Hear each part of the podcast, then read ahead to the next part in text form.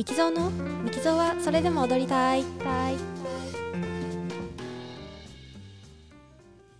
皆さんこんにちは。ミキゾーです。オーストリアザルツブルクでバレエダンサーをしています。現在は前十字靭帯を断裂し手術し来年9月の舞台復帰に向けて活動しています。えー、っとですね、その前回の、まあ、続きみたいな感じで、えー、インスブルクにね、あのー定期検診あの膝の怪我の定期検診に行ってきました。まあそのえっ、ー、と模様はね前回の放送で、えー、お話ししたんですけれどもそのまあついでっていうかねそこにあの住んでるその地域に住んでるね、えー、結構古い友達というか、え長いことあの友達で、え一緒に仲良くさせてもらってる、え方があの女の子がね女の子っていうか女性か。女性私もいい年ですからね、え女性がいらっしゃるんですけどその子とね一緒に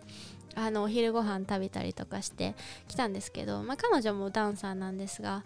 あのまあダンサー同士ねやっぱり会ったらずっとねダンサダンスの話しちゃうんですけれども今回はなんかあのその彼女のパートナーさんも、えいらっしゃって。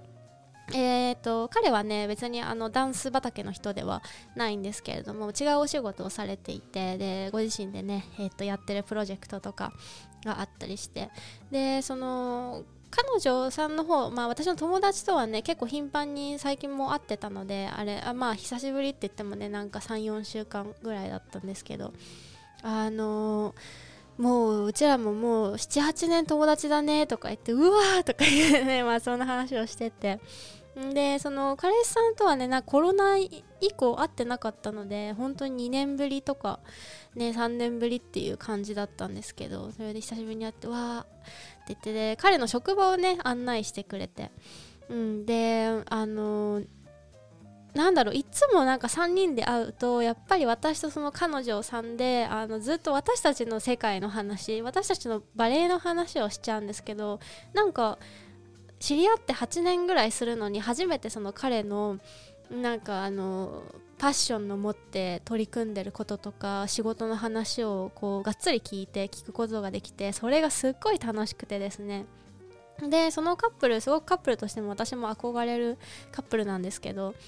なんかあの2人がそうやって、まあ、支え合いながらお互いのその頑張りたいことあの情熱を注いでいることをあのやり続けているっていうどの地であってもやり続けているっていうのがすごく自分にとってあの素敵っていうか、うん、こんなに長い年月をかけてその2人をあの見ることができてというかね関われてすごい嬉しいなっていうのとあのなんか生きるエネルギーをなんか2人からねもらった感じがしました。でその彼のねあのー、はやっぱダンサーじゃないのであの彼のやってるお仕事のことをやっぱ分かんないことも多いしあのー、なんかシステムが分かんないことも多いんですけどなんかそのそれを説明する時のね彼の言葉選びとかもすごく好きでで